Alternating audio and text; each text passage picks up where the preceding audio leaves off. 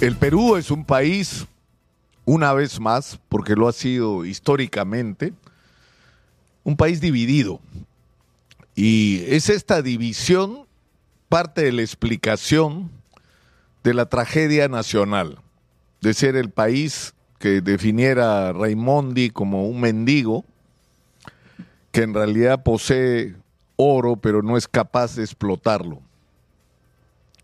Y eso es el Perú el país de la confrontación permanente, del odio y de la enemistad. Y uno de los temas que ha dividido profundamente al Perú en los últimos años ha sido el Fujimorismo. El Perú se ha partido entre si eres Fujimorista o eres antifujimorista, porque resulta que no te daban espacio a hacer algo distinto al Fujimorismo o al antifujimorismo. Tenía que escoger de qué bando estabas.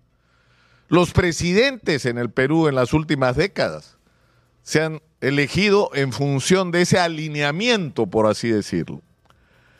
Y esto es una etapa de la historia del Perú que estamos, que no es que necesitamos cerrar, estamos obligados a cerrar para entrar en otra etapa de la historia del Perú, la que nos permita pensar en el futuro del país como un futuro común, como un futuro donde podemos encontrarnos precisamente por habernos trazado con responsabilidad objetivos comunes, no solamente de sueños, de lo que quisiéramos que sea la sociedad peruana del futuro, sino de un sueño basado en realidades tangibles, en enormes posibilidades de construir el país casi que nos propongamos porque tenemos una oportunidad extraordinaria que no va a durar para siempre y que si no aprovechamos ahora, nos va a pasar como el guano y nos va a pasar como el caucho, que vamos a perder la oportunidad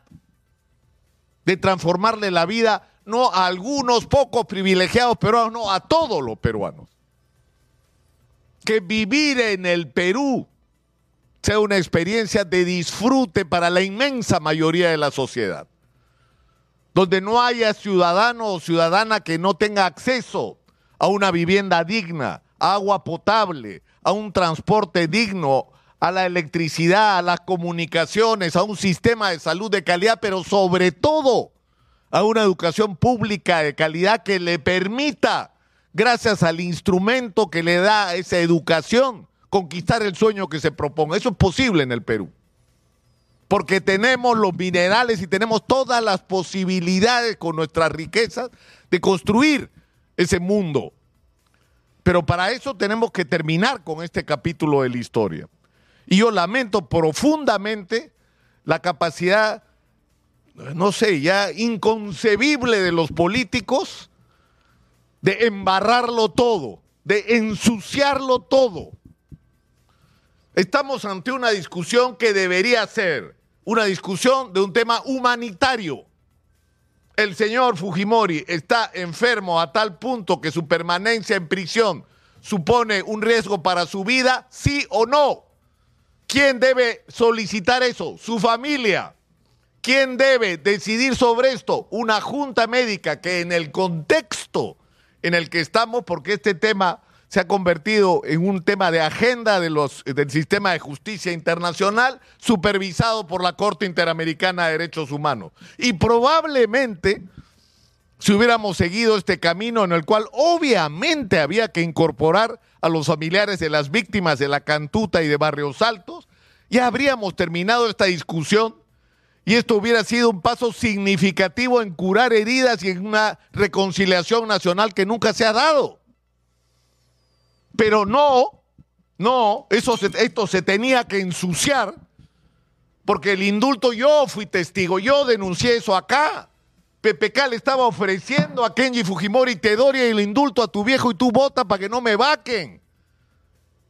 Le importaba un comino la salud de Alberto Fujimori o el riesgo de su vida, un comino. Si no hubiera necesitado los votos, no lo indultaba fue parte de una transacción asquerosa, porque hay que llamar a las cosas por su nombre, así como se hicieron otras. ¿ah? Y habría que escarbar eso a ver qué pasó. Ni siquiera habían presentado la solicitud, ya, ya estaban eh, tomando las resoluciones y constituyendo la Junta Médica, se saltaron todos los procedimientos. Pero en fin, fue irregular y fue hecho como ya escrito al caballazo. Y esto provocó evidentemente la reacción de los familiares, de los abogados. Se convirtió esto otra vez en un desmadre y no en la discusión que deberíamos estar teniendo. Y hoy estamos enfrentados a una situación en que la solución al tema Fujimori, en vez de ser un paso adelante en curar heridas y resolver las confrontaciones entre peruanos, la agudizan. ¿Por qué otra vez se mete en el juego político? Y tenemos un tribunal constitucional que resuelve y una corte interamericana cuya autoridad reconocemos, cuyas sentencias y resoluciones estamos obligados a cumplir. No es que si me gusta sí, si no me gusta no. Porque somos parte del sistema interamericano. Estamos obligados. Entonces estamos atrapados en una situación en que la Corte Interamericana dice no pueden ejecutar la sentencia hasta que no se cumplan los requerimientos que ha planteado la Corte Interamericana. Y las condiciones en que se vota tres votos, hace una cosa enredada, la polémica sobre si el doctor Gutiérrez Tixet debería haberse inhibido o no. Porque sí, pues, de la manera que fuera, participó en la defensa de Alberto Fujimori en la Corte Interamericana de Derechos Humanos. Fue parte de la argumentación a favor de Alberto Fujimori. Entonces, si vas a decidir eso como tribuno, tienes que inhibirte. Pero de repente si te no alcanzan los votos que necesitas. No se pueden hacer las cosas así. Sinceramente, yo creo que esta es una buena oportunidad y aunque lo he reiterado otras veces, yo creo que ya llegó el momento de que seamos capaces de poner a Alberto Fujimori en el lugar objetivo y real que cumplió en la historia. Sí, pues, apoyó al equipo del GEIN y a la DIRCOTE y eso permitió la captura de las cúpulas de sendero luminoso del MRT fue un antes y un después en la historia del Perú. Sí, por supuesto que sí. Por supuesto que sí, pero no nos olvidemos que con la otra mano le daba su empujón a Martín Rivas y a los asesinos del grupo Colina y que jugaba a las dos cartas a ver cuál le funcionaba, la de los asesinos, de que el mejor terrorista es el terrorista muerto o el del cerebro de los equipos de inteligencia que fueron los que nos dieron la victoria, porque nosotros seguramente seguiríamos en guerra hasta ahora si hubiéramos seguido la estrategia de los otros a los que Fujimori también apoyaba. Eso es parte de la historia. Y si no, pregunten a los detectives de la DINCOTE si no trataban de meter sus narices, lo del grupo Colina, en la DINCOTE, para interferir en las investigaciones y a veces hasta para llevarse a detenidos y darle vuelta. Felizmente perdieron. Y hay que recordar que Fujimori hizo cosas buenas en economía, por supuesto que sí, porque se apropió de un programa que no era suyo hizo un programa que no era suyo, era el de su enemigo en la campaña electoral, el de Vargallosa, el Movimiento Libertad. Felizmente que lo hizo, porque si no estaríamos muriéndonos ahora como país. El problema es que lo hizo mal. Y ya llegó el momento de corregir las cosas que se hicieron mal, recoger lo que se hizo bien, corregir lo que se hizo mal y lo que no se hizo y avanzar, por Dios, como país. Y no seguir dando vueltas y vueltas alrededor de lo mismo. Pero recordemos la historia completa. El señor Fujimori fue candidato al Senado y daba discursos en japonés. Y para ser candidato al Senado japonés hay que renunciar a cualquier otra nacionalidad y reconocerse como japonés. Y eso lo hemos borrado de nuestro registro. Eso ha sido un acto infame contra los peruanos.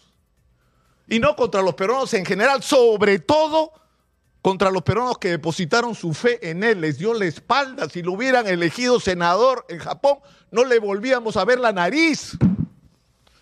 Y eso tampoco hay que olvidarlo. Porque yo creo que, algo que tiene que constituir la esencia del, del, ciudadano que tenemos que construir hacia el futuro es el ciudadano que se respeta a sí mismo, que está orgulloso de su condición de peruano con todos los defectos y limitaciones que tenemos pero tenemos que ser una raza orgullosa de nosotros mismos, capaz de construir el país que nos propongamos, pero sobre la base de esa confianza y ese orgullo en nosotros mismos y no la renuncia de nuestra identidad para obtener una protección frente a la justicia peruana. Eso tampoco hay que olvidarlo, ¿ah? tampoco. Lo dejo ahí. Soy Nicolás Lucar, esto es Hablemos Claro, estamos en Exitosa. La voz que integra al Perú, 95.5 de la FM en Lima.